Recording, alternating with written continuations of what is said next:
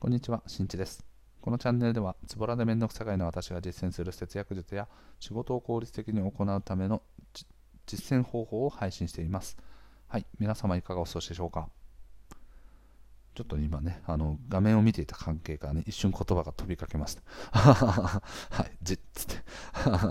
なりましたけれども、今回はね、若干フリートークな話ですね。うん、他人を喜ばせるためには自分を喜ばせましょうというお話になってます。この話をするきっかけは何だったかというとですね、僕自身がね、あのつい先日かな、あの外で仕事をしていて、帰ってくるときとかに、まああのね、横にいる赤ちゃんが、やっぱり赤ちゃんって人の顔をね、じーっと見る傾向ってあるじゃないですか。で、僕は昔からですね、なぜか、なぜかですね、えっと、赤ちゃんと犬からですね、非常に見られるんですね。はい、非常によく見られるんですよ。犬とかもこう首後ろにこう振り返りながらでも見るみたいな ことは結構あって、いまだにその謎はね、あの解けてないんですけど、そんなことがあった時にね、こう赤ちゃんをこう喜ばせたい、笑わせたいなっていう気持ちからこう変な表情したりとかね、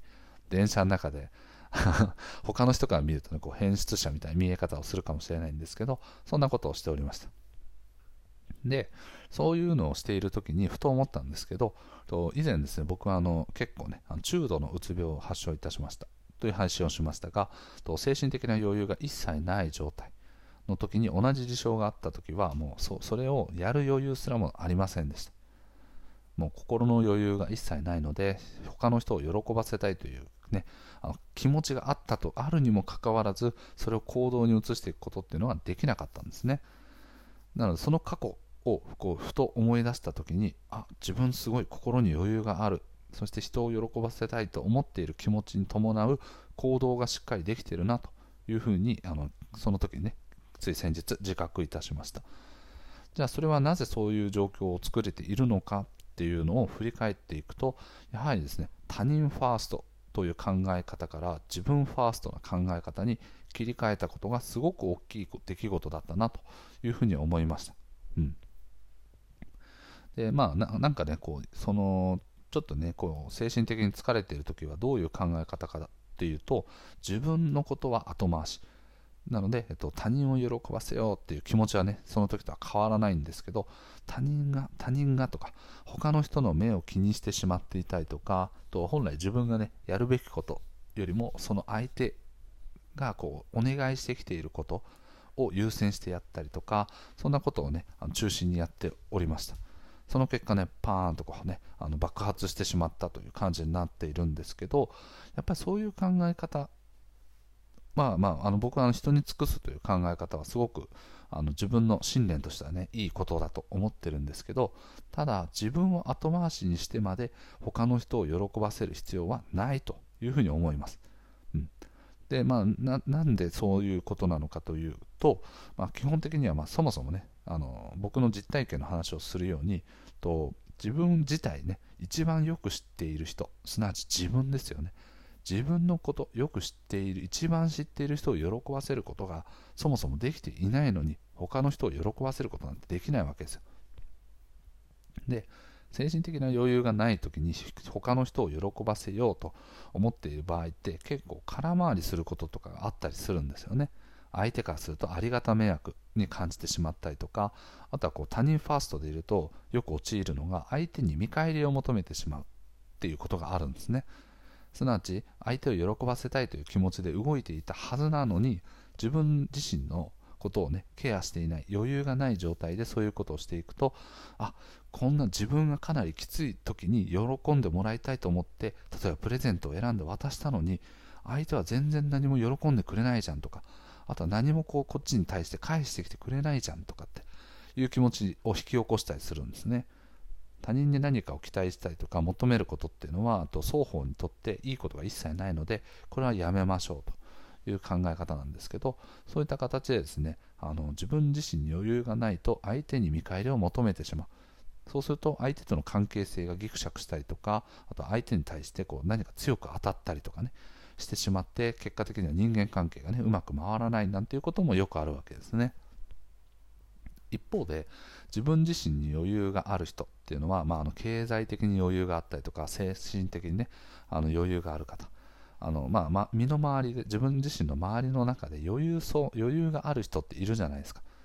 何かこうねせかせかせかせか歩いている。ではなくてこうゆっくりとねこうほのかにこうね微笑みながら歩いてる人とかね。他人のこうやり取りとかを見てこう一人ね静かにこう微笑んでいる人とか。ちょっとね捉え方によってはちょっと気持ち悪い っていうこともあるかもしれないんですけどそういう感じでですね余裕を持たれている方っていうのは周りにいるわけですよね。でそういう人たちにあの共通して言えることっていうのはやはり自分をねしっかりと自分にとってこう自分の衛生状態を正常に保つことを優先順位を非常に高く持ってるんですね。で実際にですね、まあ、そのさっきのね子供に対してその電車の中で僕自身がその赤ちゃんに対してね微笑みをこうね笑ってもらいたいという一心でやってましたと話してもう一個実体験の話があってそれは何かというと僕自身があの毎週月曜日はですねお仕事が休みなんですね。まあ、土日月毎週土日月の3連休になってるんですけどとそうなった時にあの月曜日は僕は子供の送り迎えとかをねするんですよ。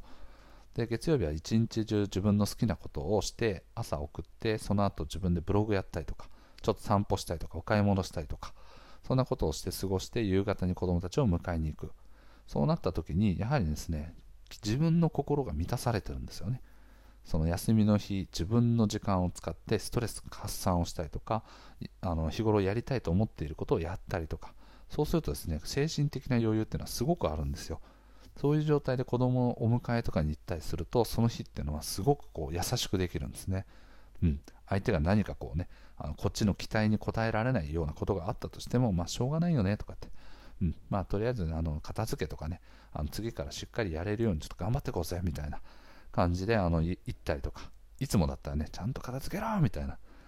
はい、もう誰が片付けんだ出したん誰みたいな感じでね、あの余裕がないとそんな感じになるんですけど、はい、あやっぱりこう自分自身をあの満たす。自分自身の精神状態を保つ。衛生面を良くしていくことによって他の人にもやはり優しくなれるんだなと。いうふうに感じました。なのでまずはやはりですねあの他人を喜ばせたいからではなくてそもそも物事は全てですね自分を最初に考えていくようにした方がいいですね、うん、自分の軸をしっかり持つであったりとかあとはこうねあの周りの人たちをケアをしていくよりかはまず自分のケアが足りているかどうかを考える。ということを全て一番最初に考えていきましょう。僕はもともとですねワーカホリックと呼ばれている、まあ、仕事をね楽しくやっている時もあったしかなりハードワークでも嫌だって逃げ出したくなるような時とかもあったんですけどやっぱりですねその時に共通して言えて言えた状態っていうのはと、まあ、かなりね自分は本当に後回しでした。うん。だから例えばあの極端な極端というかね仕事の中で例を挙げるのであれば例えば自分自身がね今日中にこう提出しないといけない資料があります。それに大体作るのに1時間ぐらいかかります。でそれをねじゃあ実際にやろうかなって思った時にそこからですね他の人たちからねあのこれちょっとやっといてくれる？みたいな感じで言われたりとかあのこれちょっとお願いしてもいいですか？みたいなものがあればそれらを優先的に対応して自分が出さないといけない資料はえっともう残業して賄っていく。ということをね常にやってましたこれはもうあのもうほぼ偽りないぐらいですね。ほぼ毎日これをやってます。その結果どうなるかというとやはり毎日毎日帰りが終電になったりとかあとはこう部下とかが残ってると残業している中でもさらに依頼だったり相談とか来るので自分の仕事がなかなか進まない。なんてことがよくありました。うん、だそういうことをね繰り返してでそこからうつ病を発症してと今現在ですねかなり回復回復軽快にあ治こう治ってきてる。という状況を見ていくと当時と今で何が違うかというとやはり第一に自分というものを優先順位の一番上に置いていることがやはり全てね違ったなというふうに思いましたもちろんですね、家族っていうもので考えていくと、自分の時間は取りたいけど、やっぱりね、家族をあの優先的に考えないといけないよねとか、うん、っていう時ももちろんあったりします。ですけど、そこはまあ自分を優先順位を一番に考えた時に、と多少なりともできることは何なのかっていうのを考えたりします。例えばちょっと30分だけね、あの仮眠させてくれとか、そんな感じのね、交渉したりとか。だから常にこう優先順位は自分というものは一番ですね。そうしていくことによって精神的な余裕っていうのが生まれてくる。そしてその余裕によって周りへその幸せのねこう効果ってその幸せそうな姿余裕っていうものが波及されていって周りをこう喜ばしていくことができてくるんじゃないかなというふうに思います。なので何度も何度も言いますけどまず考えるべくは自分です。守るべきものはまず自分です。なのでそこからね全ての発想をこう進めていく必要があるんじゃないかなと思っております。はい。ということで今回の配信は以上となります。最後まで聞いてくれてありがとう。また聞いてね。バイバイ。